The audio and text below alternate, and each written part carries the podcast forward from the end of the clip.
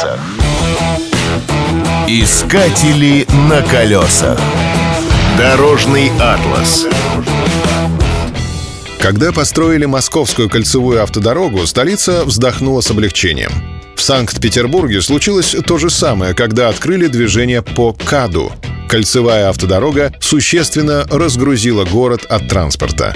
Раньше транзитные грузовые потоки в Мурманск, Карелию и Финляндию шли по набережным Невы через весь город.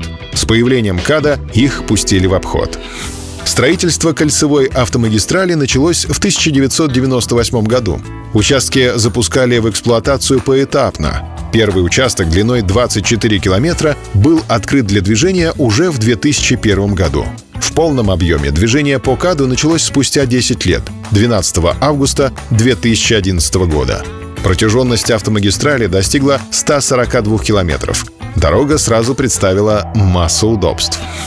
Раньше проблемой для автомобилистов были разводные мосты. В период навигации ночью было невозможно переехать с одного берега Невы на другой. Настоящей панацеей стало открытие Большого Обуховского вантового моста, входящего в состав КАДа. Он стал единственным неразводным мостом в черте города. Длина грандиозного сооружения составила 994 метра, а высота — 30 метров. Под ним свободно проходили крупные суда из Ладожского озера в Финский залив. Выдающимся инженерным сооружением стала Петербургская дамба, которая является частью КАДа. Ее строили более 30 лет, с 1979 по 2011 годы. Протяженность участка, который фактически пересекает Финский залив, составляет 25 километров.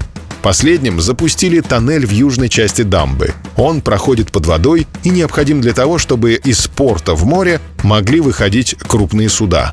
С этого момента КАТ действительно стала кольцевой дорогой. На колесах. Искатели на колесах.